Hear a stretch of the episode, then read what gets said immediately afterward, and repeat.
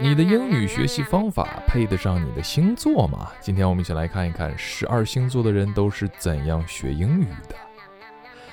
Aries joining English corner，白羊座喜欢参加英语角，然后找妹子。English corners are perfect for curious Aries. What is more attractive is probably because this is the kind of place where Aries can practice their pickup lines and exchange gossips. Oh, so it's true. 所以他们真的是去找妹子的。Taurus, listening to radios or watching news. 金牛座听英语广播或新闻。金牛座，嘿嘿，反正我是不会报班的，报班要花钱，一块也不报。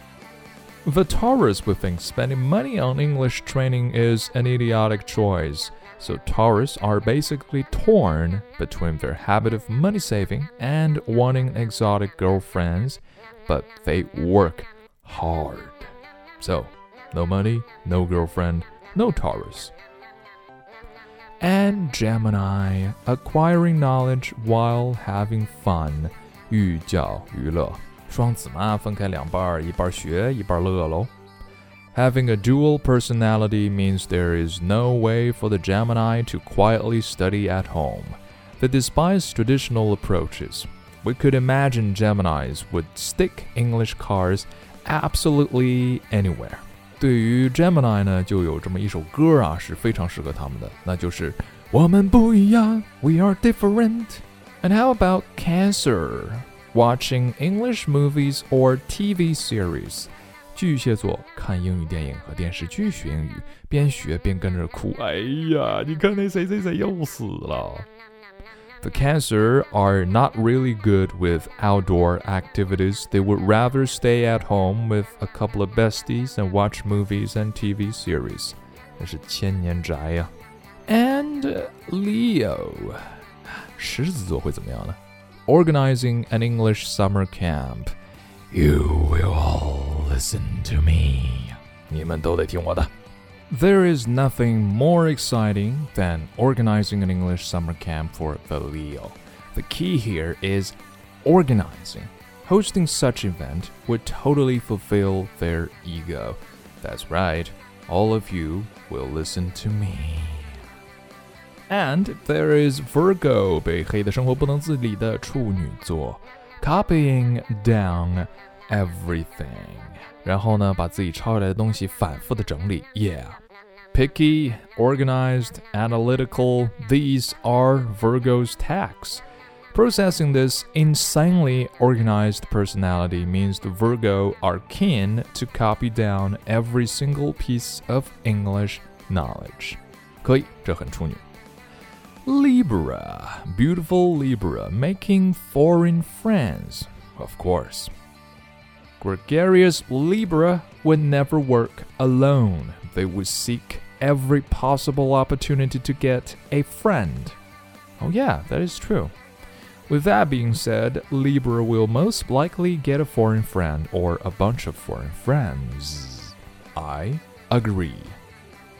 Scorpio, uh, I'm a Scorpio. 老子天蝎，看看老子怎么学的。Writing English diaries or blogs. Holy shit.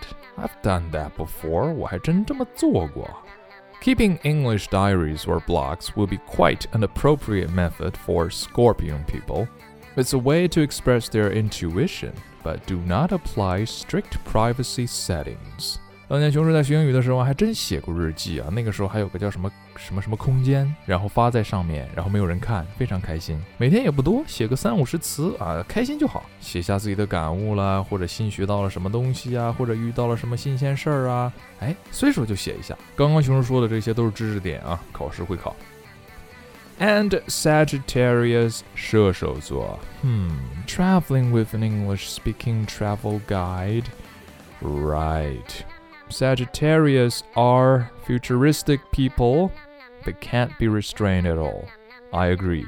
Having an English speaking companion along the way would be more exciting and inspiring. Oh, yeah. So go ahead, do it. Good luck with that. Capricorn. English training classes，摩羯座脚踏实地上英语培训班。熊叔从小到大没有上过培训班。 Capricorn are down to earth people, straight A students. They have big hearts, basically embracing everything. They might not be innovative, but they certainly will take English training classes seriously. Alright，摩羯座呢也是被黑得很惨的啊。据说工作日五天啊，摩羯座所做的事儿呢，就是第一天做个 PPT，第二天改 PPT，第三天改第二天的 PPT，然后第四天再改第三天的 PPT，到第五天的时候推翻重做。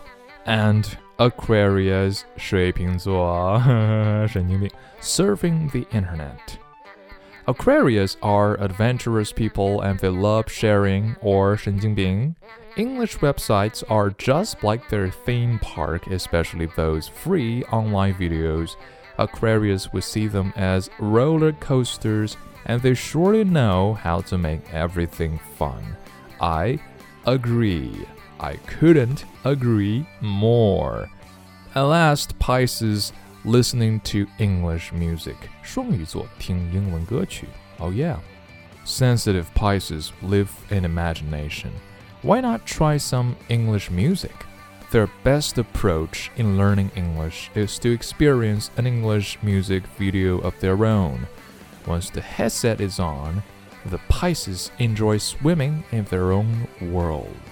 Oh yeah，双鱼座嘛，多愁善感，每听一首歌啊，都觉得这首歌啊就是我的经历，就是为我写的。All right, you win.